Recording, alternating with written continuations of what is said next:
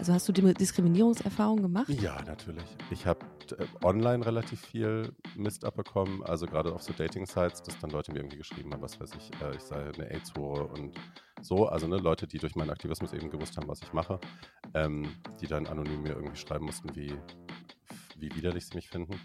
Ähm, das ist mir passiert. Mir ist passiert, dass Leute sich dann, also ne, wo wir so ein bisschen, wo es so ein bisschen im Knistern war, wo vielleicht auch schon so ein paar Emotionen im Spiel waren, ähm, sobald das Thema dann auf den Tisch kam, ich habe das früher nicht sofort immer allen gesagt, äh, war es dann, ne, war dann, nahm man Reis aus und hat gesagt, nee, um Gottes Willen, das kann ich mir nicht vorstellen.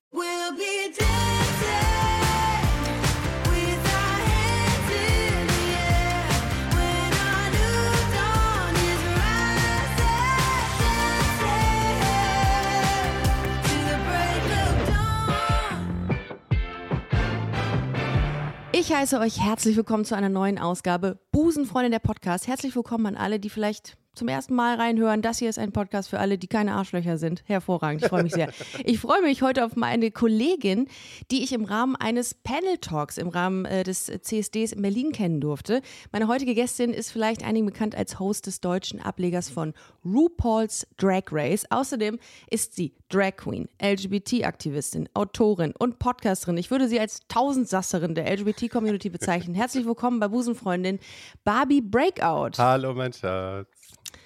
Wir haben gerade ein bisschen Technik-Problems gehabt. Äh, es ist ja immer tausend Dinge, die man erstmal bereitstellen muss. Das ist ja den meisten gar nicht bewusst, was Podcast eigentlich für eine Scheißarbeit ist. Ja. Ne? Ja, ich das glaube, darf man gar nicht unterschätzen. Ich glaube, ich hätte es mir auch einfacher machen können, aber ich bin dann immer so, ich will dann alles vorbereiten, auf jede Eventualität Gut. vorbereitet sein und manchmal ist es dann zu viel. Mm, war auch schon sehr erotische Stimme, muss man dazu sagen.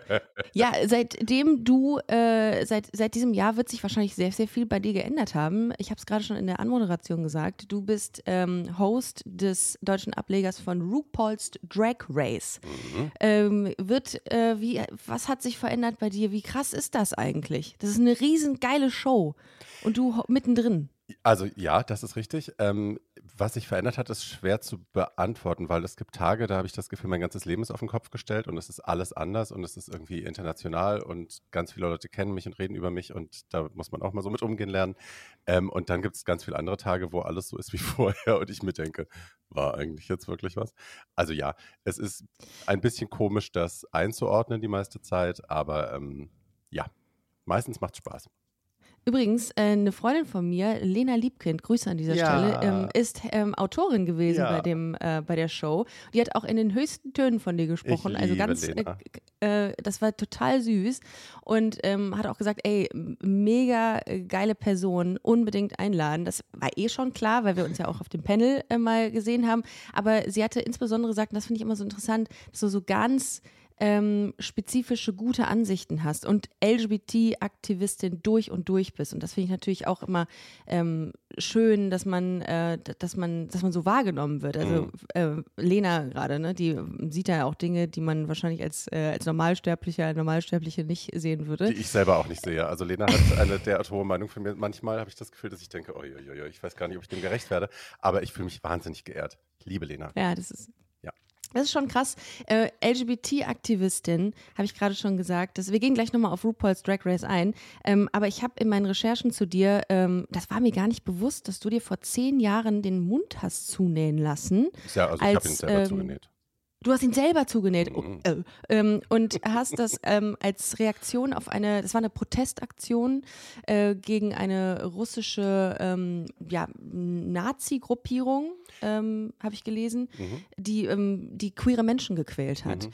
Und das äh, fand ich so krass. Wie, was, wie ging das los? Wie, äh, wann hast du die Entscheidung getroffen, das zu machen? Ähm, ich war damals noch bei Facebook sehr aktiv und da tauchten in einem. Gott ähm, halb es selig. Ja, Facebook. Da tauchten oh. über einen gewissen Zeitraum äh, relativ kurz hintereinander immer mehr Videos auf von einer. Ähm, die offiziell war das eine Kinderschutzorganisation, die nannten sich Occupy Pädophilia, ähm, waren alles äh, stramme Nazis, ähm, die vor allem junge, schwule Männer dann auf Dating-Websites irgendwie in Hinterhalte gelockt haben, haben denen vorgegaukelt, sie würden sich mit denen zum Daten treffen wollen, haben die dann in irgendeine Wohnung gelockt und dann standen da 20 von diesen Gestalten wenn die Kids da aufgetaucht sind und dann wurden die da reingezogen und eben dann vor laufenden Kameras johlend gequält, ähm, getreten, ähm, die, wurde, die wurden gezwungen, sich Dinge hinten einzuführen, wurden mit Pisse begossen und so. Also wirklich das ganze Programm. Ähm, und die Interv also diese Videos wurden dann ins Netz gestellt. Und äh, oh, ne, ich meine, die Leute waren bekannt, so man wusste, wer der, zumindest wer der, der Chef der ganzen Gruppe war. Ähm, und der war frei im Fuß, nichts passierte. Ne? Nichts ist, ja, hat einfach irgendwie keinen interessiert. Und der internationale Aufschrei blieb irgendwie aus. Ich habe, also ne, ich saß zu Hause und war total emotionalisiert und dachte, um Gottes Willen, ich muss irgendwas tun. Ähm, mhm. Warum tut denn niemand was? Und es passierte einfach nichts. Und dann war ich irgendwann so aufgewühlt und an meinen, an meinen Limits eigentlich auch emotional, dass ich gemerkt habe, ich muss jetzt irgendwas tun. Ähm, und dann habe ich halt überlegt, was kann ich überhaupt machen? Ne? Weil ich kann natürlich nicht dahin fahren. Ich habe auch gegen die alle keine Chance natürlich. Äh, was für Mittel habe ich? Und dann habe ich gedacht, okay, ich habe Drag, ähm, ich habe mein kleines Following, was ich damals hatte. Ähm, maybe that's something, was ich tun kann. Und dann habe ich halt gedacht, okay, was ist kraftvoll genug als Image, ähm, dass es weitergeteilt wird, dass Leute darauf aufmerksam werden, dass es eventuell sogar viral geht. Und dann habe ich das halt gemacht. Und dann ging das viral und äh, ja, es haben dann sehr viele Leute drüber gesprochen plötzlich. Ja. Ähm, Habe ich sehr viel drüber gelesen auch. Ja, hat, glaube ich, krass. hatte leider nicht den Effekt, den ich mir gewünscht das hatte. Das habe ich auch gelesen. Ja. Also ich glaube, äh, meinst du, das hatte was mit der damaligen Zeit zu tun? Ich meine, vor zehn Jahren waren ja noch viele Dinge anders, dass äh, das Thema LGBT oder gleiche Rechte, Equality halt noch gar nicht so präsent war in den Köpfen der Menschen? Nö, ich glaube, das war schon sehr präsent ähm, in Teilen der Bevölkerung. Ich glaube, es hat in Russland hat es halt einfach gar keinen interessiert, weil ne, das mhm. war die gleiche Zeit, als in der Duma das, äh, das Anti-Propaganda, das Anti-Schwulen-Propaganda-Gesetz durchgewunken worden ist. Also ne, das war einfach, ja. Ähm, ich glaube, es lag ein bisschen auch an der Natur meines Protestes, also an dieser doch sehr sensationsträchtigen äh, visuellen Geschichte dass einfach viel der Aufmerksamkeit da bei mir geblieben ist und gar nicht sich so sehr dann äh, sich die Leute für die Opfer interessiert haben, sondern die Leute wissen wollten, ob ich eigentlich einen Dachschaden habe und ob bei mir alles okay ist. Und ähm, ja, Boah, aber sowas ist doch immer medienwirksam. Und das ist ja da genau das Ding. Erst wenn man das macht und alle Menschen, ich meine, bestes Beispiel, Joko und Klaas, jetzt gerade aktuell, ähm, deren Rätsel, ähm, war eine Riesenaktion, äh, also diese fünf Minuten ähm, äh, oder 15 Minuten, die sie da zur freien Verfügung bei ProSieben bekommen haben, mhm. war eine Riesenaktion für äh, die Stammzellenspenden. Mhm. Also super viele Menschen haben sich dann äh, aufgrund dieser Sendung ähm, als StammzellenSpenderInnen äh, registrieren lassen. Das ist ja eigentlich geil, wenn man es schafft, das so viele Menschen zu, zu erreichen. Ich meine, das hat viele Menschen erreicht, keine ja. Frage, das Video von dir damals, aber irgendwie gerade was, was die LGBT-Community angeht oder was, was, die, äh, was diejenigen angeht, die, die da was ändern hätten können, äh, dann, war dann nicht so effektiv irgendwie gefühlt. Wie gesagt, Leider. ich glaube, die, die was hätten ändern können, die hat es einfach auch nicht interessiert, von vornherein ja. schon nicht. Und dann ne, macht man Prozess, hat dann auch da einfach nichts bewirkt, weil die sich einfach gedacht haben, guck mal, die Alte, die hat ja wohl nicht alle Tassen im Schrank, näht die sich das Maul zu, was hat die für Probleme? Ja. Ja, aber nichtsdestotrotz, ich habe das gelesen, habe gesagt, Alter, das, äh, das ist krass, das ist, äh, das ist Aktivismus. Ich meine, nicht jeder muss sich den Mund zunähen, aber das ist Aktivismus, der, der echt äh, aus vollem Herzen passiert. Also, das merkt man ja auch schon. Äh, du setzt dich für ganz, ganz viele Dinge ein. Ähm, unter anderem ähm, bist du ganz aktiv, ähm, also du bist offen HIV-positiv, mhm. das habe ich auch gelesen, und äh, setzt dich für, äh, für das Thema ähm, äh, AIDS-Prävention ein, beziehungsweise Stigmatisierung. Ja. Oder Entstigmatisierung insbesondere. Und ich muss ganz ehrlich gestehen, ich habe keine einzige Folge über das Thema AIDS bisher gemacht. Und das hat mich richtig beschämt, als mhm. ich mich in den letzten Tagen damit ähm, auseinandergesetzt habe und gesehen habe, wie, ähm, wie wichtig das ja dann doch ist. Auch wenn wir irgendwie, ich habe wenig Berührungspunkte damit, muss ich sagen. Es war, es äh, hat sich irgendwie schon, ich habe auch mal ein paar Statistiken gecheckt, also dass es, ähm, dass die Neuinfektionen natürlich durch, durch PrEP, äh, PrEP, PrEP ähm, geringer werden, aber nichtsdestotrotz ist es ja dennoch ein Thema. Mhm. Und ähm, würde super gerne irgendwie ein bisschen dazu mit dir sprechen, weil ich gedacht habe, das ist ja, ähm, ich meine, wir haben eine riesen Reichweite und ähm, ähm, dann ist es ja umso schöner, dass man das Thema auch mal anspricht und darüber spricht, ähm, ja, aus welchen Motivationsgründen du das gemacht hast oder machst, dich dafür einsetzt und wie deine Diagnose auch war. Ich glaube, ähm, das, das würde mich auch mal interessieren, wie das mhm. war, ähm, als du die Diagnose HIV ähm, bekommen hast. Das Kannst du uns was dazu erzählen? Durchwachsen, ehrlich gesagt. Ich hatte, ähm, ich habe mich schon sehr früh mit HIV beschäftigt. Ich hatte meinen ersten positiven Freund, da war ich, glaube ich, 14, 15 so. Mhm. Ähm, und war ohnehin im Thema, ne, weil es auch ne, nach meinem Coming Out habe ich mich auch umgeschaut, was interessiert mich, in was für einer Community bin ich jetzt überhaupt. Was Wann hattest du denn dein Coming Out? So mit 12, 13, so um den Dreh. Okay. Oh, das ist aber früh. Ja, ja. Sie war mit allem Krass. ein bisschen früher. Krass. Also so richtig ähm, gemerkt, äh, ey, ich gehe jetzt damit raus. Ich bin ganz offen queer. Oder ja. wie war mit zwölf? Ja. Also ich glaube, mit zwölf habe ich erst gesagt, ich bin bisexuell und dann mit 13 glaube ich, dass ich schwul bin. So und man darf nicht vergessen, also Schritte. also nichts gegen äh, Jahrgang 76, nee, 78. 78 ist eine ganz andere Zeit, ne? Also ja. was für Eier hattest du denn da bitte? Ich weiß nicht, ob es wirklich heute für die Kids einfacher ist, to be honest. Also ich, also ganz, ja, ganz mehr, mehr Vorbilder man, ja, auf jeden Fall heute. Das ja, aber ich glaube, die ja. Diskriminierung und auch die Gewalt ist eventuell sogar schlimmer. Ich weiß es gar nicht. Ähm, es sind wilde Zeiten, in denen wir leben. Dicky, jetzt lass das mal. Dicky ist übrigens ja. Barbies, äh, Barbies Katze. Barbies und ich finde das sehr, ich finde äh, das überhaupt total konsequent, dass sie mit dabei ist. sie kann auch mit reinsprechen, wenn sie will. Macht er, also ja, der ist da nicht so. ähm, genau, zur, zum Outing. Also ich hatte mich sehr früh damit beschäftigt ähm, und hatte meinen ersten positiven Freund. Mir waren auch die Regeln klar. Ich wusste, wie ich mich schütze. Ich wusste, was ich darf, was ich nicht darf und so. Ähm, aber bin war dann auch bei den Schwestern der päpstlichen Indulgenz, also ne, war in einem schwulen Nonnenorden, der Aufklärungsarbeit betreibt, Präventionsarbeit betreibt, Kondome verteilt und so. Also ich war voll im Thema, ähm, war dann trotzdem unvorsichtig und mhm. ähm, hatte, das war zwei, also ich, infiziert habe ich mich 2005 ähm, und hatte bei, nach dem Kontakt, wo ich mich infiziert habe, dann auch keine Symptome, aber ich habe damals auch, muss man auch dazu sagen, ähm, echt viel gefeiert, viel Drogen genommen. Also ne, so ein kleiner, ein kleiner Schnupfen oder eine kleine Erkältung oder so ein bisschen Nachtschweiß war jetzt nichts Außergewöhnliches für mich, weil mein Körper sowieso die ganze Zeit ähm, so ein bisschen im Extrem war. Also ja, ich wusste nicht, dass ich mich infiziert habe, war dann im Berghain und hatte, ähm, da war so ein schwules Pärchen, das ich gerne mochte. Der eine war, ähm, ich glaube, Homöopath oder so, irgendwie Heilpraktiker. Ähm, auf jeden Fall irgendwie mit Medizin beschäftigt. Und ich bin so ein bisschen ungelenkt, wenn es ums Flirten geht.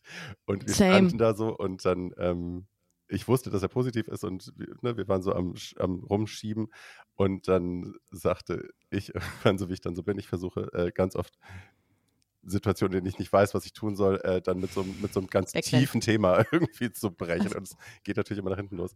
Und ich so, seit wann weißt du eigentlich, dass du positiv bist? Ja. Und Klassisches Partythema. Ja. Klassisches so, Partythema beim Tanzen. Ja, ja Icebreaker-Thema. Ja, okay. Mhm. Ja. Und er erzählte dann irgendwie, dass er also, dass er halt irgendwann gemerkt hat, dass seine Lymphknoten irgendwie alle relativ dick sind und dass sich das ja. auch nicht mehr beruhigt. Und dann wieder zurück zum Flirten. Ich so, willst du mal meine Lymphknoten checken? Und er so, okay. Und checkt halt an mir so rum und ist dann unten so wie man der Leiste und drückt da so rum und man so, hm. Also, ähm, wann war der letzte HIV-Test? Und ich so, what? Und er so, ja, also will jetzt nicht die, will, will ich jetzt hier nicht alarmieren. Und das heißt auch um Gottes Willen nicht, wenn ihr dicke Lymphknoten in der Leiste habt, dass ihr dann alle sofort äh, zum Arzt müsst, weil ihr HIV habt. So ist es nicht. Aber er sagte, ja, ich sollte mich doch mal testen lassen. Und dann bin ich ähm, am nächsten Tag zu meinem zu meiner Hausarztpraxis gegangen, ähm, zu einer Ärztin, die ich auch sehr mochte bis dahin und habe da einen anonymen Test äh, bezahlt. Ne? Sonst, ähm, wenn man sich nicht anonym testen lässt und äh, positiv ist, muss das ja auch gemeldet werden bei der Versicherung und ah. so. Ah, okay. ähm, und deswegen mhm. dachte ich, ich mache das anonym, damit ich vielleicht noch so ein bisschen Zeit habe, mich zu orientieren und äh, zu gucken, welche Versicherung ich vielleicht noch abschließen will, weil das danach dann nicht mehr geht, ähm, wenn ich erstmal registriert bin. Und also ne, soweit war ich auch aufgeklärt und bin dann ja. dahin, habe den anonymen Test gemacht und als ich ihn dann abgeholt habe, äh, jeder, der schon mal einen HIV-Test gemacht hat, wird das wissen, man ist sowieso panisch und paranoid und bezieht alles auf sich. Ne? Jeder Blick, du bist sofort so, oh Gott, sie hat mich angeschaut. Wie wird der Test eigentlich gemacht? Ist das nur Blutabnahme? Ja. Okay. Mhm. Also heute geht das schneller. Ähm, heute okay. gibt es ja auch so Schnelltests und so, wo man das, glaube ich, sogar mit dem Fingerpieken machen kann. Bei uns musste damals noch richtig amtlich Blut abgenommen werden. Ähm, und dann waren die plötzlich, also zwei Ärztinnen und die Sprechstundenhilfe haben sich dann plötzlich so in meinem Sichtfeld so zusammengerottet und haben mir immer so Blicke zugeworfen und getuschelt und ich dachte schon, oh, oh. das war's dann jetzt, glaube ich.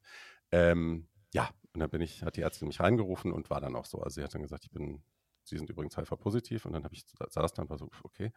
Und habe halt gewartet, dass die mir jetzt was erzählt, weil ich war oft genug dabei, wie Freunde von mir oder Lebensgefährten auch, ähm, ihr positiv bekommen haben. Ich wusste, was da jetzt eigentlich passieren sollte, nämlich dass man die Angst genommen bekommt, dass man eine Beratung bekommt, dass man gesagt bekommt, ob man mit Medikamenten anfangen soll oder nicht und ähm, so. Aber das passierte alles nicht. Die saß da und starrte mich irgendwie so an und dann war ich so,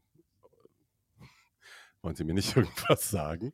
Und dann sagt sie, ja, dann fragen Sie halt mal was. Sie war so richtig pumpig. Boah, aber in dem Moment, wo du sowieso am Arsch bist, so psychisch, ne? Unfassbar. Oh. Und dann war ich so, okay, äh, ich, äh, ja, also wenn Sie mir nichts zu sagen haben, dann ne, gehe ich zu einem, zu einem, zu irgendeinem Fachmenschen. Ja. ja. dann machen wir das so, das ist dann ja auch alles gut so und äh, dann, ja, dann äh, ne, können Sie ja so. Äh, müssen draußen noch was unterschreiben. Und ich bin dann irgendwie relativ benommen natürlich, bin ich irgendwie raus und wollte nach Hause gehen, habe mich draußen erstmal irgendwie an die, so auf so ein Mäuerchen gesetzt an dem, bei dem Hauseingang. Und dann kamen die mir hinterhergerannt mit, ihrem, mit ihrer Sprechstundenhilfe total aufgebracht und mit einem Zettel in der Hand, den ich unterschreiben soll. Dann sage ich, was soll ich jetzt unterschreiben? Was ist das? Und dann wollten die, dass ich äh, ihnen quasi das Recht gebe, mich bei der Krankenkasse zu melden. Und dann habe ich gesagt, nee, ich habe ja einen anonymen Test gemacht. So, ne? Das ist ja das Ziel des Ganzen. Dafür habe ich bezahlt. Sie wollen meine Karriere ruinieren, was ist mit Ihnen los? Also, ne, ich wurde richtig bedrängt von zwei lauten Menschen, die mir jetzt irgendwie unterstellt haben, ich würde, ich hätte irgendwelche Sachen im Sinn. Ähm, obwohl ich ja nur auf mein Recht gepocht habe, den anonymen Test, den ich bezahlt habe, jetzt auch äh, genießen zu können. Ähm, quasi.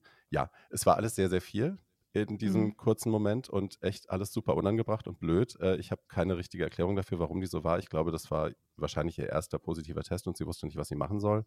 Äh, oder es hat aus Versehen jemand sich das Geld eingesteckt für den anonymen Test und hat den somit durchgeschickt. Ich weiß es nicht. Aber auf jeden Fall war es natürlich suboptimal. Ähm, und ich war dann so die nächsten Monate wie in so einem, wie so in Watte gepackt. Also ich war irgendwie gar nicht richtig da. Ich konnte. Ja, hat man dann überhaupt noch, wie, wie sieht das Sexlife aus? Danach? Ich hatte gar keinen Sex. Ich hatte ein Jahr lang gar keinen Sex. Ich habe mich so, okay. ich konnte auch, also mich selber auch ja. gar nicht anfassen, richtig ein paar Monate, weil ich mich halt so von mir geekelt habe und auch so ein, das Gefühl hatte, in mir ist jetzt halt was, was, also ne, einfach giftig ist und ich habe die Seuche irgendwie, ich habe mich verseucht gefühlt. Ähm, und hatte wahnsinnigen Schiss, jemanden anzustecken. Also ich konnte auch äh, beim besten Willen mir nicht vorstellen, mit jemandem ins Bett zu gehen und dann ähm, ne, trotz Kondom und allem irgendwie das Risiko einzugehen, das an jemanden weiterzugeben, war einfach für mich nicht, das habe ich nicht ertragen. So. Also es hat ein ganzes krass. Jahr gedauert. Das ist so krass, als ich äh, klein war ähm, und äh, hin und wieder hat man ja mal mit irgendwem über AIDS gesprochen mhm. oder HIV da hat man so ein krass anderes Bild über das Thema HIV bekommen. Das ist, dass man auf keinen Fall diesen Menschen anfassen darf. Richtig stigmatisierend. Und da dachte ich so als Kind schon, oh Gott, das muss furchtbar sein. Äh, man muss vielleicht auch an dieser Stelle sagen, erstmal HIV äh, steht für humanes Immundefizienzvirus. Äh, das ist, ähm, das schwächt das menschliche ähm, Abwehrsystem, Immunsystem und das HIV-Virus schädigt ähm, die körpereigenen Abwehrkräfte, ne, das Immunsystem. Und inzwischen kann man gut und lange mit dem HIV-Virus leben, wenn man möglichst früh eine ähm, Therapie beginnt mit Medikamenten. Also, also man nimmt da genau. ein, zwei Tabletten. Ne? Ich nehme eine Aber, Tablette am Tag, ich habe keine Nebenwirkungen so. und ich habe die gleiche Lebenserwartung wie der Rest der Bevölkerung. Ähm, ja. ne? Es gibt überhaupt keine Einschränkungen, was das angeht. Ich kann es auch nicht mehr weitergeben, weil meine also das ist bei jedem positiven Menschen so, der lang genug unter einer erfolgreichen Therapie ist, äh, weil die Viruslast so nach ja. unten gedrückt wird, dass genau. es nicht genug HIV-Marker im Blut gibt, gibt, dass die Viruskonzentration im Blut ist nicht hoch genug, um damit andere Menschen infizieren zu können. Es geht nicht, faktisch. Ja. Also, ne? Und ja, und, und, damals war das noch ganz anders. Da hieß es, e, egal, HIV war ein, Stichwort für, um Gottes Willen halt, äh, äh, um Gottes Willen halt Abstand. Mhm. So, äh, es, ist, es ist todesgefährlich, so irgendwie. Und das ist so, das ist so schlimm. Mhm. Also das, ähm, kommt dir das heute noch ähm, unter, dass Leute so, ähm, so eine Meinung dazu haben oder irgendwie dann ähm, auf Distanz gehen? Oder gab es das nach deiner Diagnose, dass Leute irgendwie Angst hatten?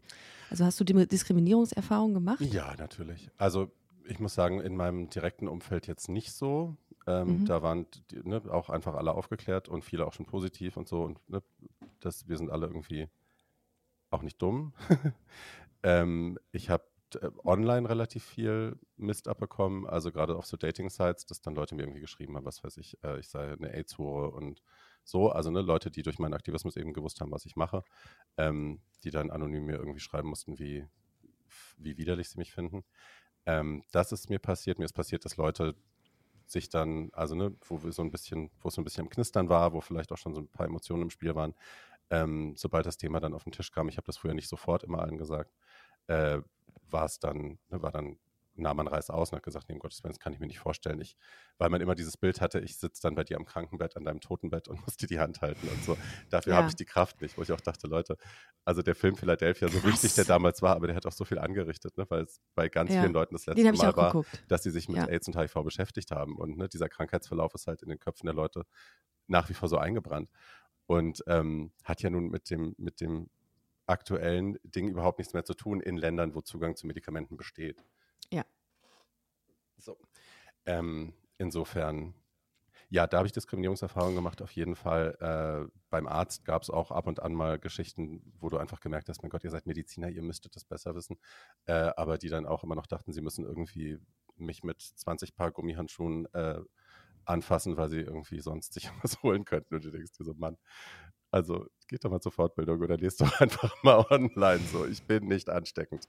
Aber ja. Das ist so krass. Ja. Das wird dann einfach nur über Hörensagen, was Hörensagen weitergegeben. Ja. Und dann ähm, bilden sich die Leute so eine Meinung, anstatt selber mal nachzuschlagen, nachzugucken, zu recherchieren. Das finde ich auch immer schwierig, ganz ehrlich.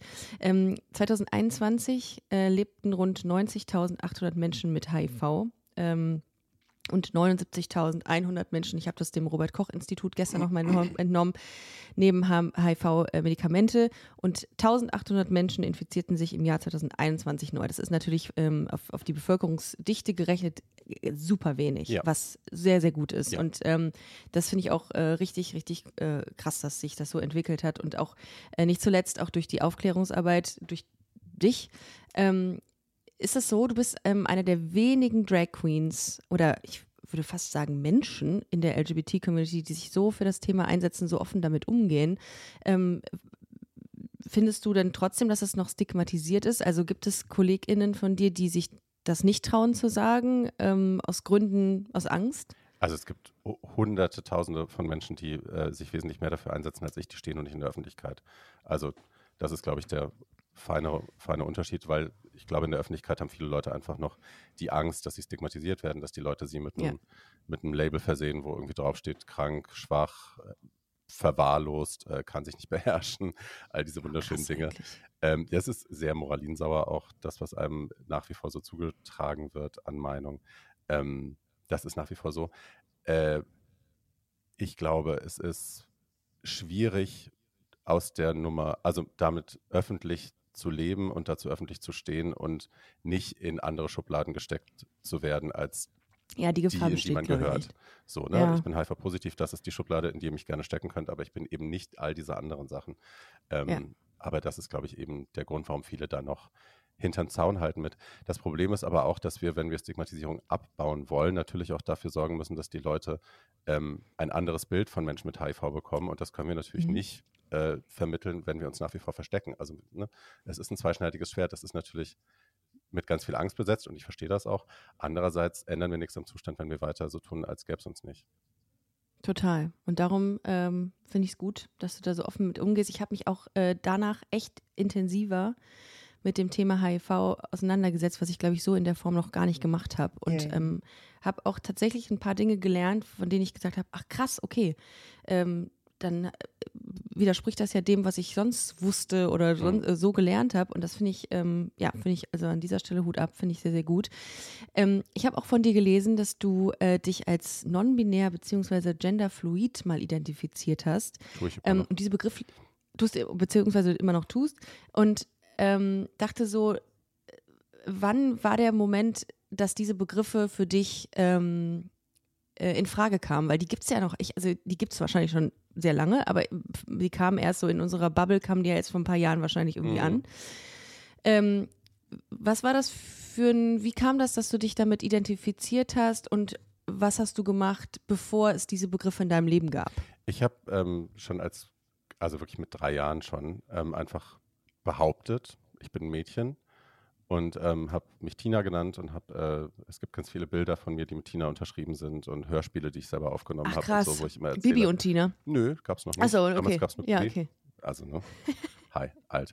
Ähm, nee, und äh, weil Timo ist ja mein bürgerlicher Name und ich dachte, Tina mhm. ist dann irgendwie die, ah, die weibliche Version davon und ich war dann eben Tina. Und ähm, das wurde mir so, also das hat man mir so durchgehen lassen. Meine Mutter war da sehr okay mit, mein Vater hat das, glaube ich, so ein bisschen mit Sorge gesehen, äh, einfach weil er, glaube ich, auch äh, Sorge hatte, was das, wie die Welt so auf mich reagiert, wenn ich da so selbstverständlich mit umgehe. Boah, das klingt aber trotzdem entspannt, ne? So ja. für den damaligen Zu Hause Zeitraum. waren wir, waren wir relativ, also es, wir Hiring for your small business? If you're not looking for professionals on LinkedIn, you're looking in the wrong place. That's like looking for your car keys in a fish tank. LinkedIn helps you hire professionals you can't find anywhere else, even those who aren't actively searching for a new job but might be open to the perfect role. In a given month, over 70% of LinkedIn users don't even visit other leading job sites. So start looking in the right place. With LinkedIn, you can hire professionals like a professional. Post your free job on linkedin.com slash achieve today.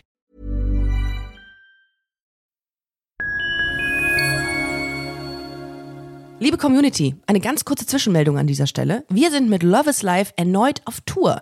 Miriam Boawina Irina Schlauch und ich bringen zusammen ein bisschen Farbe in die Flinterwelt. Mit dem Love is Life Pride Special kommen wir am 29. Juni nach München in den Schlachthof, am 19. Juli ins Karlswerk nach Köln und am 1. August ins Übel und Gefährlich nach Hamburg. Eins meiner persönlichen Highlights wird die Live-Weltpremiere meines ersten Songs sein. Es wird weitere Highlights geben. Es wird lustig, deep und selbstverständlich seid ihr mittendrin. Love is Life Pride Special 2024. Tickets gibt's auf eventim.de oder in den Busenfreundin Show Notes. Wir sehen uns auf Tour und jetzt geht's weiter mit Busenfreundin, der Podcast.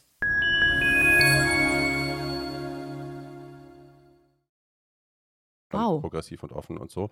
Ähm, Hammer. Dann zerbrach das aber bei uns alle. Äh, also mein Vater hat Krebs bekommen, meine Eltern haben sich scheiden lassen, wir wurden so auseinandergezogen, neu zusammengewürfelt. Das war ein riesengroßes Chaos über Jahre.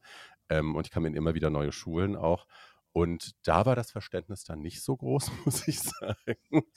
Und ähm, da hat mir das relativ schnell ausgetrieben. Was bei mir geblieben ist, es kam irgendwann der Begriff, damals nannte man das noch Transsexualität, ähm, Mhm. tauchte in meiner Vicinity auf, in meiner geistigen. Ähm, und ich dachte dann, okay, dann muss ich das ja sein, weil Ähm, offensichtlich bin ich äh, kein richtiger Junge, in Anführungsstrichen. Ich bin aber auch kein richtiges Mädchen. Ich fühle mich auch nicht immer als Mädchen. Ähm, also irgendwo muss ich ja dann was dazwischen sein. Und dann dachte ich, okay, dann bist du eben das. Äh, was sich aber auch nicht richtig angefühlt hat. Und ich war mir dann bis zum, Mm. also bis weit ins Erwachsenenalter immer nicht sicher, ähm, ob ich das nun bin oder nicht, weil das der einzige Begriff war, den ich kannte, um Mhm. mein, das, was ich gefühlt habe, irgendwie zu beschreiben. Und es war Mhm. ein echt ein langer Struggle und ich habe ewig drüber nachgedacht, fange ich an mit Hormontherapie, gehe ich diesen Weg, will ich ihn vielleicht nur nicht wirklich gehen, weil ich zu feige bin? Also ist das das, was mir im Weg steht, warum sich das nicht hundertprozentig richtig anfühlt oder so?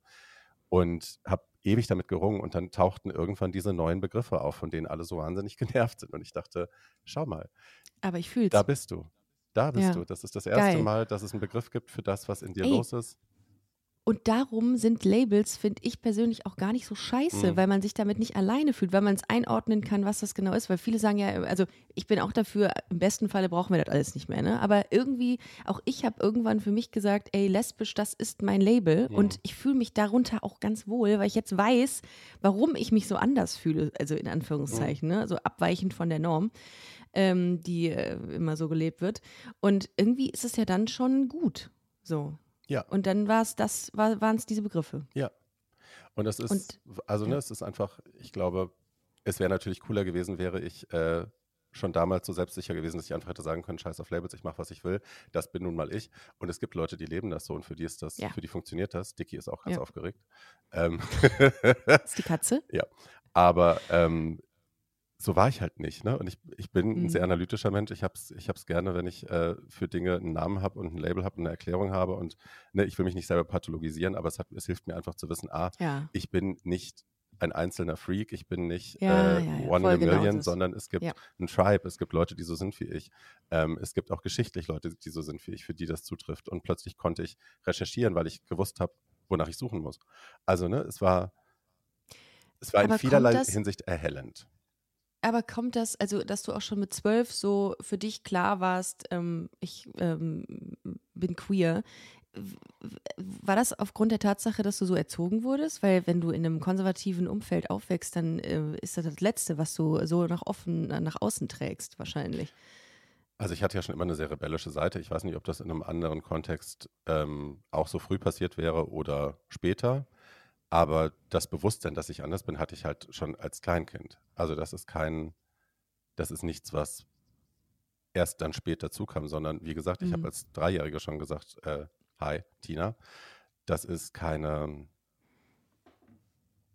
also ich glaube, dazu braucht es nicht, um, um dich selber zu erkennen. Die Frage ist halt, ob du es dir selber eingestehen kannst, dass du anders bist. Also ne, das Realisieren, glaube ich, passiert bei vielen von uns sehr früh. Ähm, die Frage ist dann nur, darf, ich's, darf diese Information auch da ankommen, wo sie dann verarbeitet wird, oder schiebe ich die am besten gleich weg, äh, um mich damit nicht auseinanderzusetzen? Aber das hattest du eigentlich nie, ne? dass du wirklich krass unterdrückt hast. Doch. Das, was du gerne. Ja. Ja, also als das dann anfing, dass ich ne, so auf die Fresse auch bekommen habe und geschämt worden bin und ähm, da habe ich schon sehr Oh. krass versucht, das irgendwie mich anzupassen und das zu unterdrücken. Ich habe einen Tagebucheintrag aus dem, da war ich quasi nicht zehn, äh, wo drin steht nie mehr schwul, ganz groß.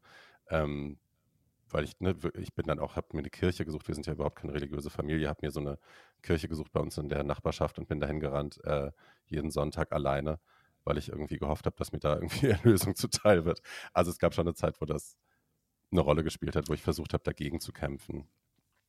Eine Freundin von mir, die hat mir mal erzählt, die ist auch lesbisch, die, steht, die hat, ist auch schon länger mit ihrer äh, Freundin oder mit ihrer Frau inzwischen verheiratet und die ist jeden Abend ins Bett gegangen und bevor sie eingeschlafen ist, hat sie noch zu Gott gebetet, bitte lass es nicht so weit kommen, dass ich lesbisch bin. Jeden. Abend, über Jahre. Fühle ich. So krass. Hm. Boah. Ähm, war denn, und dann irgendwann hast du auch Drag für dich entdeckt. Hm. Ähm, war das auch eine Form, ähm, so, also als Ventil zu nutzen? Mhm, absolut. Ja? Ja. Weil das ist ganz viel, also ganz vielen Drag Queens, mit denen ich spreche, ist Drag eine Form von Ausdruck und Ventil, um Dinge zu verarbeiten, die in der Vergangenheit stattgefunden haben. War Mhm. das auch bei dir so?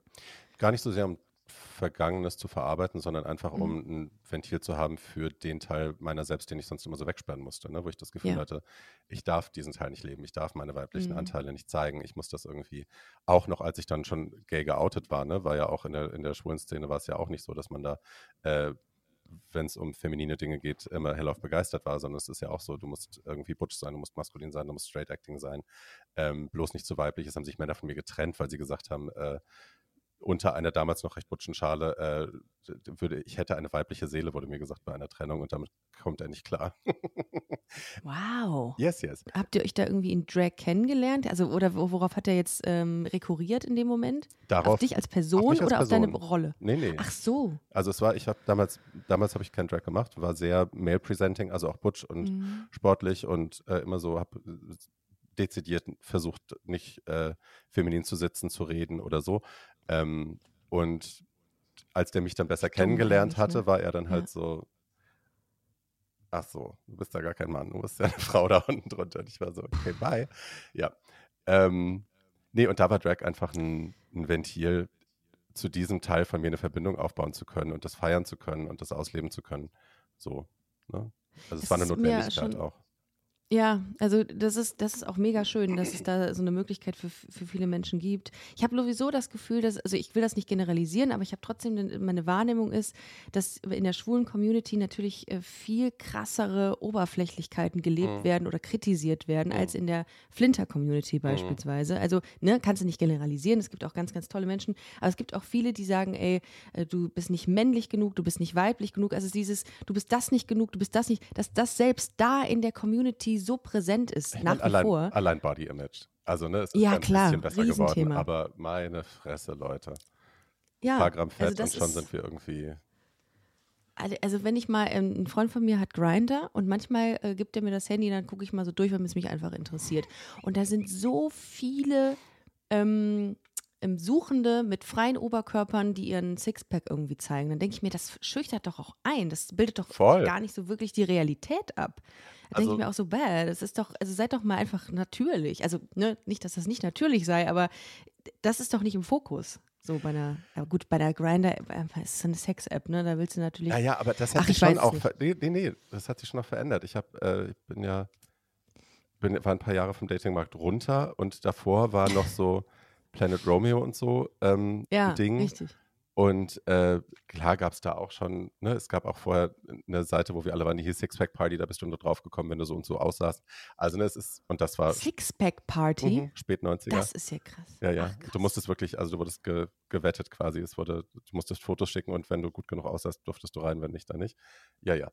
Ähm, aber das war nach Sixpack Party.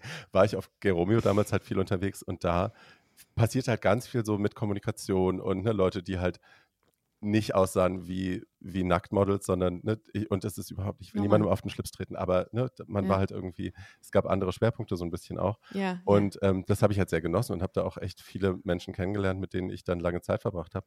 Und dann war ich halt ein paar Jahre auf dem Datingmarkt runter und wollte dann danach wieder, habe ich gedacht, okay, ich gucke jetzt mal. Und äh, hatte dann auch Grinder mir runtergeladen und dachte halt echt die ganze Zeit, so Leute, was ist los mit euch? Das sind ja auch gar keine Konversationen mehr, es sind ja nur noch so Kürzel gewesen, irgendwie so, ja. ja. ey, Einfach nur eine Aubergine. A, Fragezeichen, Ja. P, Fragezeichen, Host, Fragezeichen. Du denkst dir so, hä, okay, Warte mal, warte mal. AP. Adver ad heißt das nicht Adverse? Nee. aktiv und passiv. Ach, Mann. Mann. Mann, Re Reverse. Reverse gibt es, oder? Nee. Versatile Nee, das, ist du halt was, das hat was mit Ketten, äh, mit, mit Kassetten zu tun, glaube ich. Meinst du mit versatile? Zurückspulen. Versatile. Was heißt das nochmal? Was ist das nochmal? Das ist, wenn du beidseitig, beidseitig bespielbar beidseitig bist. bespiel bespielbar bist. Aber wer hat mir das denn gestern, mir hat das irgendjemand noch erzählt, dass es jetzt auch die Möglichkeit gibt, bei Grindr anzugeben, Side, Side, ja. dass man sowohl, Möchtest Ah, du, okay, glaube ich, keinen Analsex, sondern du bläst irgendwie nur? Ist das nicht so? ah, Ich ah bin ja, auch, ich bin da, also was die schwulen Sexkürzel angeht, bin ich nicht up to date. aber schwule Sexkürzel sind schon funny. Also da, da, das finde ich Yes. schon interessant. Yes. Gibt's so in der Flinter-Community gibt es das gar nicht. Ich habe auch noch nie ein Tittenbild oder so zugeschickt bekommen. Also nicht, dass ich das jetzt ein Aufruf sei, aber ähm, ich, äh, das ist ja eine ganz andere Welt. Also äh, ähm, ich habe mit, mit KollegInnen, äh, mit Kollegen tatsächlich gesprochen, ähm, die auch im, im, äh, die schwul sind ganz offen und sagen ähm, und auch ähm, Be Bekanntheitsgrad haben und sagen, ich kriege regelmäßig ein, äh, ein Penisbild. Und dachte ich mir, why? Also warum? Und Frauen eh, die Also, heterosexuell sind und in der. Öffentlichkeit stehen, krie- kriegen die ganz, warum? Was bringt euch das? Also ich mag Penisse, ich gucke die gerne an und wenn die doll sind, kann man mir die gerne schicken. Also ich bin eine große Wurst. Okay, aber ich finde, wenn du danach fragst, ist es okay. Dann ist es in Ordnung. Ich finde Und ich auch- finde auch, wenn man es gut. Ja. Okay. Ja, okay. Also, ja. Also ich wür- würde das irgendwie hart verstören, wenn mir jemand seine äh, primären oder sekundären Geschlechtsteile über Instagram oder so schicken würde. Ich wüsste gar nicht, was ich damit anfangen soll. Ich würde sagen, äh, vielen Dank. Ähm, ja, es sieht alles äh, gut aus. Alles hat seinen Platz. Ich wüsste gar nicht. Ja, Hm. naja. Aber das ist dann trotzdem etwas, um ganz kurz darauf einzugehen, weil ich das gerade interessant finde. Du kriegst das dann und denkst dir, geil, und dann?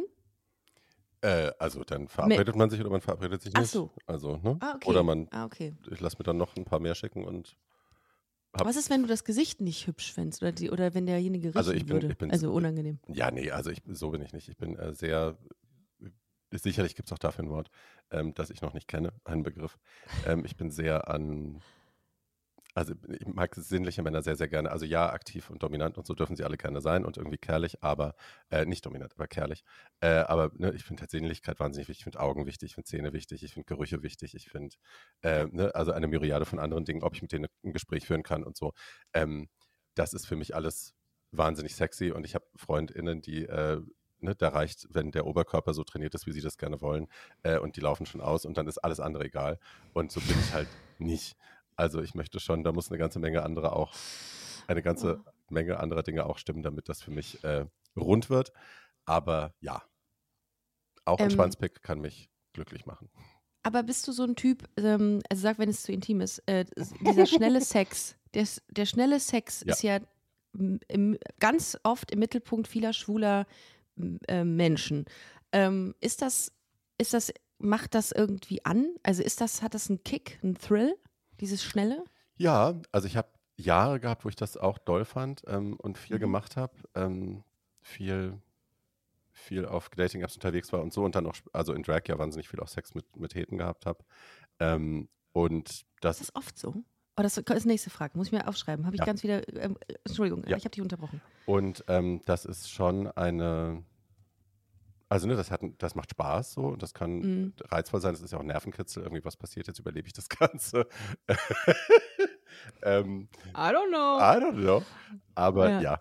das hat irgendwann seinen Reiz verloren tatsächlich für mich. Und ähm, ich habe gerade gemerkt, dass halt auch gerade diese äh, Nummer in Drag, dass das für mich irgendwann hatte sich das auserzählt, weil ich halt auch gemerkt habe, das hat viel mit Selbstbestrafung zu tun. Also ich inszeniere mich selber als, also ich, ne, ich finde die Vorstellung wahnsinnig geil, aber wenn es dann passiert, ist es meistens dann, hat das auch was Erniedrigendes und dann überlege ich mir immer, was, welche Message sende ich an mich selber, wenn ich mich in diese Situation begebe und mich benutzen lasse quasi und davon eigentlich nichts mitnehme. Ähm, und dann habe ich das irgendwann bleiben lassen und ähm, habe jetzt eigentlich gar keinen Sex mehr. Aber das fühlt sich auch irgendwie echt, nee, es fühlt sich echt Dafür okay hast du zwei Katzen. Ja. Immerhin. Aber, aber hast du diesen schnellen Sex in Anführungszeichen äh, als Drag gehabt? Beides. Oder auch, oder ah, als beides? Ja, ja. Okay. Und, und weil du es gerade gesagt hast, Entschuldigung, dass ich so nachbohre, aber Nein, ich finde es so gut. wahnsinnig interessant gerade. Ähm, äh, Sex mit Heten. Welche Typ Männer sind das? Oder welche Typ Menschen sind das, die, ähm, die, die offiziell heterosexuell sind, aber den, den Sex mit queeren Männern ähm, suchen? Also die suchen nicht den Sex mit queeren Männern, die suchen dezidiert den Sex mit entweder Transfrauen oder Drag Queens, also ne, Female Presenting auf jeden Fall. Ah, okay. Das mhm. ist der, der Kicker an der Sache. Auch dafür fehlt uns Mhm. noch ein Wort, wie wir heterosexuelle Männer bezeichnen, die nur davon angeturnt sind, weil Sex mit Männern wollen die wirklich nicht haben. Ähm, ah, That's a difference. okay.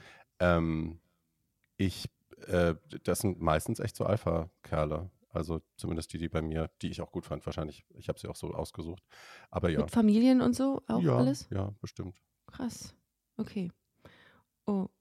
Und was, kannst du dich an eine, ähm, an, an eine Nummer erinnern, wo du gesagt hast, das war echt krass, also irgendwie überraschend, gut, schlecht, wie auch immer, die, die dir im Kopf geblieben ist, Sex mit einer heterosexuellen Person?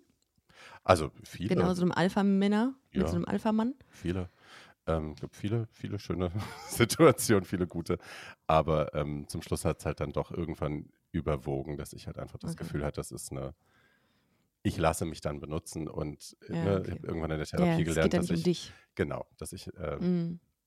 gucken soll, wie sich Dinge dann anfühlen, äh, nachdem ich sie getan habe oder während ich sie tue. Und dann habe ich irgendwann gemerkt, es fühlt sich gar nicht so gut an. Also die Vorstellung, die Mhm. Fantasie ist geiler als das, was dann passiert. Und Okay. oft habe ich danach das Gefühl, das ist halt irgendwie so, hm, ja, Ja. muss nicht. Also noch mal. stumpft man ab dann wahrscheinlich, ne? Irgendwann. Ich glaube nicht, dass das Abstumpfen ist, aber ich glaube, wenn man, also we- wenn einem das viel gibt in dem Moment, wenn, kann Ah, das ja okay. ein, Release sein von Druck oder auch, ne, ich glaube auch Unterwerfung kann ja durchaus als schön empfunden werden und als, als nicht schädlich. Aber ähm, ich habe einfach gemerkt, mein Mechanismus an der ganzen Nummer ist falsch. Also der Grund, warum ich es Okay. tue, ist falsch. Ja, Weil es, aber glaub ich, die- an den war. Punkt, an, de, an den Punkt, warum eigentlich? Entschuldigung. Warum Selbstbestrafung? Wo, was wolltest du, was wolltest du dir gegenüber selbst sanktionieren? Also ich, das ist nicht eine, eine Sache, wofür ich mich zu Hause hingesetzt und gesagt habe, ah, dafür bestrafe ich mich jetzt. Ist ja ein unbewusstes Ding. ne? Trash-TV. ja, okay. Ja. ein unbewusstes Ding, dass äh, ich viel oft das Gefühl habe, ich bin schuld an Dingen. Das hängt mit meiner, mit meiner Mhm. Erziehung zusammen, mit äh, meiner Mutterbeziehung. Ähm, ne, dass ich schuld Mm, bin, ah, okay, dass ich verstehe. Dinge falsch Also tue und dass ich mich irgendwie bestrafen muss dafür, ähm, unbewusst. Aber auch, also es war auch nach meiner Infektion, ne, dass ich dann das Mhm. Gefühl hatte, ich habe mein Leben so an die Wand gefahren, dass ich mich dann in immer schlimmere Situationen gebracht habe, bis ich irgendwann auch mal gemerkt habe, okay, also mich jetzt jede Woche mit Drogen abschießen und ähm, ne, mein Leben immer weiter an die Wand fahren. Äh, es muss halt auch irgendwann mal gut sein mit der Bestrafung. Ne? Also die hat viele Gesichter gehabt. Und ähm, ja. Aber du hast es daraus geschafft. Yes. Zumindest ähm, ähm, ist das das, was du vermittelst, denn du bist in einer der äh, größten Produktionen Host. Ähm, und zwar RuPaul's Drag Race, was jetzt gerade auf Paramount Plus zu sehen ist. Äh, deutsche, deutscher Ableger, richtig krass. Ähm, und erstmal herzlichen Glückwunsch dazu. Wollte ich dir eben äh, noch sagen, habe ich vergessen. Aber es ist richtig geil. Du siehst wunderschön aus äh, in den äh, Aufnahmen. Was denkst du, was jetzt gerade, weil es ist ja eine Riesenproduktion, ist jetzt nach Deutschland Mhm. gekommen, war auch schon in Amerika ein großer Erfolg. Zunächst als äh, Nischenformat, dann ist es richtig groß geworden. Was denkst du 26 ist, Emmys haben die oder 27. Alter, Ja, überleg mal. 26, das war mir nicht bewusst. Ja. Ich wusste, dass es ein paar gab, aber 26 nicht. Richtig gut. Hoffen wir mal, dass es für Deutschland auch äh, so kommt. Ähm, was denkst du denn, was die Menschen an Drag reizt, die jetzt nicht Teil der Drag-Szene äh, sind? Ich glaube, es ist erstmal natürlich, ähm, es ist natürlich bunt, ne? es ist bunt und laut und äh, fabulous. Äh, gleichzeitig glaube ich, ist es es ist wahnsinnig gutes Entertainment-Fernsehen. Ich glaube, das, was die Show halt auch ausmacht, ist, dass es, ja, es ist Reality-TV, aber es sind halt keine erzwungenen Storylines. Es wird, ne, es wird so viel nicht gemacht, was man in anderen Competition-Formaten so macht von Produktionsseite aus. Ne? Leute verunsichern, Drama hochspielen, äh, ne? absichtlich denen irgendwie das Leben schwer machen, damit sie aufeinander losgehen. Ähm, ne, das wird ja alles nicht gemacht. Es wird respektvoll mit den Geschichten der, der TeilnehmerInnen umgegangen. Und Ganz kurz, ähm, elf Queens aus Deutschland, Österreich und der Schweiz treten, einander, äh, treten gegeneinander an, um einen Gewinn von 100.000 Euro, genau. glaube ich. Nur das zur Einordnung. Äh, und das sind Competitions, in denen die genau. Drag Queens gegeneinander. Okay, ist klar. Genau. Mhm. Und ähm, Nee, ich glaube, das ist ein Teil davon, was es halt, was die Sendung an sich wahnsinnig attraktiv macht. Und dann ist es lustigerweise so, dass äh, die Leute, die zuschauen, die selber nicht Drag machen, die vielleicht auch gar nicht queer sind, die mit der Szene gar nicht so viel zu tun haben oder überhaupt keine Berührungspunkte haben, sich da trotzdem selber wiederfinden in den Geschichten der Menschen, die die da erzählen. Und plötzlich Verbindungen zu den Queens feststellen und denken, ach guck mal, wir sind uns ja gar nicht so anders. Ähm, ich glaube, das ist ein großer, das ist so die, die Geheimwaffe quasi, das trojanische Pferd, was diese, was diese Sendung halt irgendwie kann, ne? dass sie so daherkommt als totales äh, Entertainment-Gewitter und dann äh, hat man angefangen zu schauen und ist plötzlich mittendrin und denkt sich so, ach guck mal, wir sind ja doch alle gleich. Immer geht auch irgendeine Message einher. Ja. Wenn auch gar nicht so nach außen, aber es ist immer eine Message, dass man äh, alle so nimmt, wie sie sind. Und das, das macht es auch irgendwie schön. Und das Absolut. ist, glaube ich, der, der Punkt, dieses Thema bunt, bunte Show. Ja. Weil das ist äh, das ist schon crazy. Also das ist eine Welt, mit der ich beispielsweise gar nicht so viel Berührungspunkte habe, aber gerne Teil davon bin, weil ich denke, wow, geil, das ist so, das, das zeigt die Diversität so. Mhm. Auch wenn es jetzt ähm, nur Drag Queens sind, aber es ist so viel Diversität in dieser Show und mhm. das finde ich so geil. Ich habe manchmal Angst vor Drag Queens, weil ich die Erfahrung gemacht habe, dass die mich immer ziemlich, äh, ziemlich in den Boden äh, dissen. ähm, äh, da habe ich mal gesagt, äh, also ich bin immer, ich halte immer die Fresse bei Drag Queens. Who ich habe immer Angst, you? dass die. Wer hat dir weh? Ja. Wer war böse? Tell me. Ich glaube, ich, ich weiß gar nicht, ob es Pam Penko war ah, oder jemand ich anderes. Gewusst. Ich ähm, gewusst. Die hat so ein, die ist aber auch geil, ne? Und das ja. finde ich ja auch geil. Ähm, die, die kann, die kann was. Die rasiert einen ja. in einer Linie weg. Das ist so. Aber das, äh, darum ähm, denke ich mir immer so, bin ich so klein mit Hut. Wenn ich, äh, wenn ich Drag Queens ah. sehe, dann sage ich immer, du tut mir nichts. Ich leg mich direkt wie mein Hund so auf den Rücken und denke, äh. ähm, und das finde ich aber auch wiederum total toll, weil die sprechen, ihr sprecht, ihr Drag Queens sprecht das aus, was viele, viele denken. Und das ist das, äh, äh das Angenehme daran. Ja, aber du brauchst schon, aber irgendwie, würdest du sagen, da ist eine große Diskrepanz zwischen äh, Barbie Breakout und, äh, der, und nicht Barbie Breakout? Nee, also das war Bei früher dir? so. Früher war das ja eine, eine bewusste Trennung, eine Trennung, die mir ganz wichtig war, auch dass ich eben ein männliches Selbst hatte und dann meinen Drag Queen Teil, so blieb ich irgendwie dateable, fuckable und all diese anderen Dinge, bis mir dann irgendwann klar geworden ist, als mir dieser Mann gesagt hat, äh, ich hätte eine weibliche Seele, obwohl ich mir so viel Mühe gegeben habe, die zu verstecken, habe ich dann gedacht, okay, fuck it. Ähm, dann bin ich jetzt einfach aber immer eigentlich Barbie. ist das ein Kompliment. Ja, ja, ist aber das doch auch ein Kompliment. Klar, aber dann der, als das als Trennungsgrund, wenn ich mir so viel ja, Mühe gegeben habe, das zu verstecken, habe ich gedacht, ja. scheiße. Ähm, Scheiße. Und dann habe ich gedacht, okay, dann kann ich jetzt auch, kann ich jetzt aufhören mit der Charade, dann bin ich jetzt einfach immer Barbie. Und ja. dann natürlich auch durch Therapie und so, ne? Aber ich, bei mir ist das irgendwann so sehr verschmolzen. Ich bin jetzt einfach immer ich und gibt keine Trennung mehr dazwischen. Natürlich ändert sich, das merke ich schon auch. Also die Stimme wird ein bisschen höher. Ähm, ich spreche ein bisschen softer noch, als ich so schon spreche. Also natürlich gibt es so Sachen, aber das ist auch, glaube ich, Fernsehen, ne? dass man so im Fernsehen auch nochmal ähm, sein Fernsehgesicht anzieht und äh, einfach einen anderen Habitus noch hat. Ich meine, ne, du sitzt ja auch, kannst dich nicht bewegen, ich konnte den Kopf nicht drehen, das ist dann schon alles sehr. hm, ähm, Hallo, ich bin Barbie Breakout. Ja. So, aber ja, ähm, im Großen und Ganzen bleibe ich dieselbe Person. Ja. ja, weil es bei vielen äh, so ist, die sagen, das ist meine Drag-Rolle. Ich bin ganz anders. Ähm, wenn ich in die Drag-Rolle schlüpfe, dann kann ich vom Leder ziehen, im wahrsten Sinne des Wortes. Und ähm, wenn ich dann wieder ich bin, also nach wie vor ich, aber ein anderes mhm. Ich, äh, ist dann ganz ähm, zurückhaltend, introvertierter. Die Pam ist auch privat auch so scheiße. Also Ich liebe die Grüße so. gehen raus. Ich liebe die Ja, so. die, die ist cool, die ist cool. Ich, das ist Entertainment pur auf jeden Ja. Fall. Ich glaube, sie hat beim, ähm, beim Express Queer Award hat sie auch einen bekommen. Ich war auch, habe auch einen, äh, einen Preis bekommen. Und da waren wir bei der gleichen Veranstaltung und ähm, da hat man schon gemerkt, äh, die, die kann den Raum unterhalten. Ja. Und das ist ja, bei Drake ist das ja äh, das beste Geschenk, wenn Ja. du dann auch noch äh, witzig bist und, und Dinge kannst. ja. Wir haben Ja, Shopping, Queen, also- Shopping Queen Drag Special zusammen gemacht, 2019, Echt? glaube ich. Äh, oder 20 schon, ich komme durcheinander. Und äh, die war die einzige Teilnehmerin, die nicht aus Berlin war. Die war die einzige, die aus Köln extra hierher gekommen war. Und wir haben uns alle Zu morgens Recht. erst getroffen in einem, in einem VW-Bus, den sie gefahren hat, so einem alten Bulli. Die musste uns einsammeln. Und ich stand frierend am Kudamm und dann bretterte sie da an und machte die Tür auf. Na, steig ein, du dummes Schwein. Und ich dachte so, boah, nee. Und da wäre ich ja wäre ich in Tränen ausgebrochen in dem Moment wieder vor Angst. war toll. Und also wir, wir waren so un, unwahrscheinliche äh, Partner und Freunde, aber äh, wir haben uns sofort ins Herz geschlossen und äh, wir mussten auch den jeden Take zusammen machen, weil die immer gedacht haben, ihr zwei zusammen ist es Gold. Ähm, ja, und ich liebe sie bis heute sehr, sehr, sehr. Ja, ich glaube, die Dynamik zwischen euch beiden ist wirklich so Gold. funny. Boah. Die haut also, so einen Fitz, Fips Asmussen-Witz nach dem nächsten raus und ich stehe immer nur daneben und roll die. Augen und bin immer nur so, boah. Oh, geil, liebe ich ja. Das funny. ist für mich auch Unterhaltung. äh, Miss Ivanka T mag ich auch sehr gerne. Ja, ist auch, auch. Äh, ist auch, haut auch Sachen raus, wo du sagst, alter Vater. Aber umso, umso ist es schön. Ich mag das. Ähm, ja, Barbie. Es war mir ein Vergnügen, wirklich. Äh, es hatte Höhen und Tiefen, dieses Gespräch, weil ich dachte, boah, äh, das ist schon harter Tobak. Und dann kriegen wir so, haben wir aber die Kurve gekriegt, es nochmal zum Schluss unterhaltsam zu machen. Vielen, vielen Dank, dass du heute bei Busenfreundin warst. Leute, bitte guckt äh, Drag Race Germany auf Paramount Plus. Äh, ich kann es nur empfehlen. Ähm, Barbie Breakout als Host zusammen mit äh, Gianni Gianni. Jovanovic, Gianni Jovanovic. Jovanovic.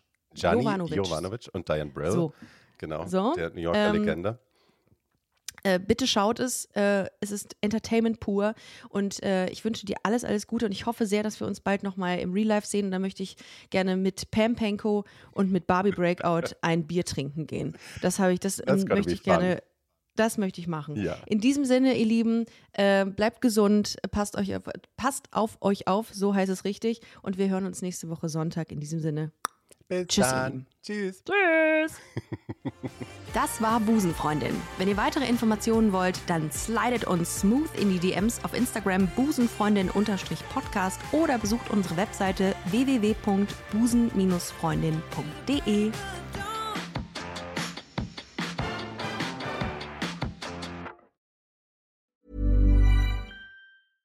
Hey, it's Paige DeSorbo from Giggly Squad. High quality fashion without the price tag. Say hello to Quince. I'm snagging high-end essentials like cozy cashmere sweaters, sleek leather jackets, fine jewelry, and so much more. With Quince being 50 to 80% less than similar brands.